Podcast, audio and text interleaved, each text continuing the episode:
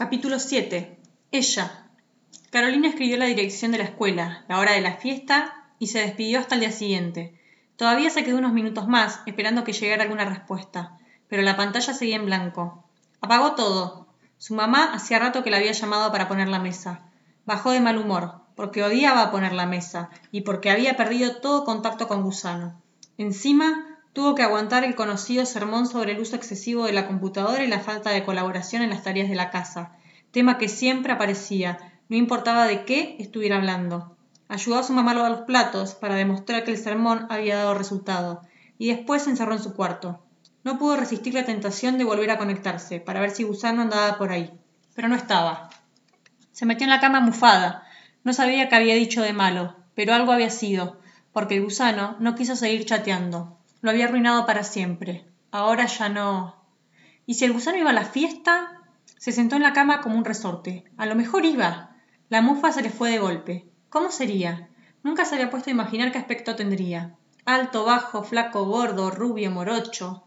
¿Ojos? ¿Tendría ojos? ¿Tendría quince como había dicho? ¿Y si tenía once? No, ninguno de once hablaba así, y además, si tenía once, no se iba a animar a aparecer. Entonces se iba a quedar con la duda.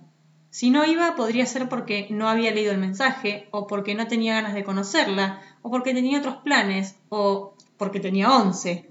¿Y si iba y no la reconocía? No podía andar por la fiesta preguntándole a todo el mundo si le gustaban los dioses del Olimpo para saber cuál era.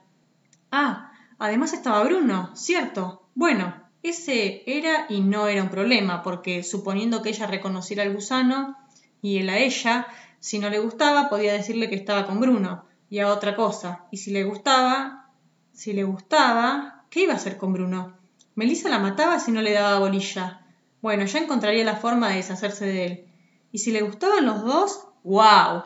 Nunca había estado en una situación como esa. Mejor le pedía consejo a Melissa. Ella tenía mucha experiencia en casos complicados. Carolina se revolcaba en la cama y las ideas en su cabeza. La última vez que miró el reloj eran casi las tres de la mañana. Si no lograba dormir de una vez, al día siguiente iba a tener unas ojeras terribles.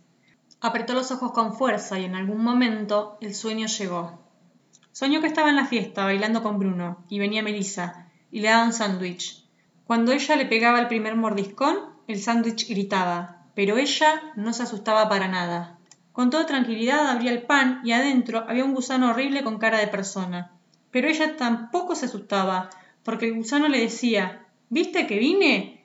y antes de que le pudiera contestar, Bruno decía Si te vas a pasar la noche hablando con un gusano, yo me voy.